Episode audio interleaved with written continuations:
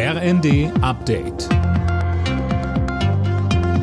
Stündlich neu. Auf den Punkt informiert. Ich bin Daniel Stuckenberg. Guten Abend.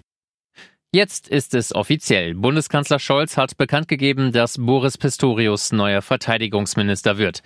Er soll übermorgen die Nachfolge von Christine Lamprecht antreten, die gestern angekündigt hatte, zurückzutreten.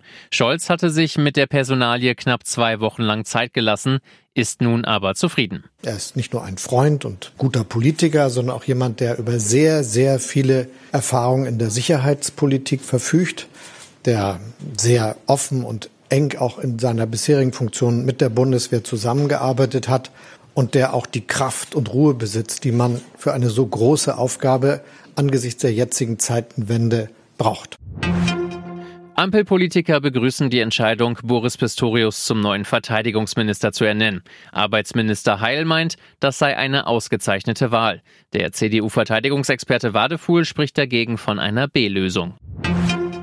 Im Schweizer Skiort Davos beginnt heute der offizielle Teil des Weltwirtschaftsforums. In den nächsten vier Tagen geht es unter anderem um den Ukraine-Krieg, Klimawandel und weltweite Lieferkettenprobleme. Für Deutschland sind Finanzminister Lindner und Wirtschaftsminister Habeck dabei.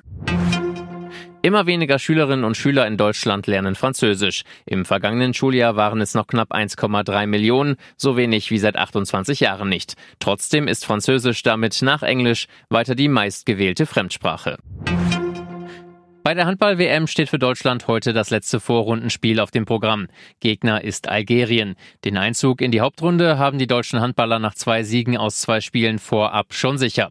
Nationalspieler Christoph Steinert sagte im ZDF, Wir wollen vor allem den nächsten Schritt machen in der Defensivleistung. Da haben wir noch ein paar Entwicklungspotenziale, die wir heben wollen. Wenn wir das siegreich gestalten, das Spiel, dann gehen wir mit einem sehr guten Gefühl in die Hauptrunde. Alle Nachrichten auf rnd.de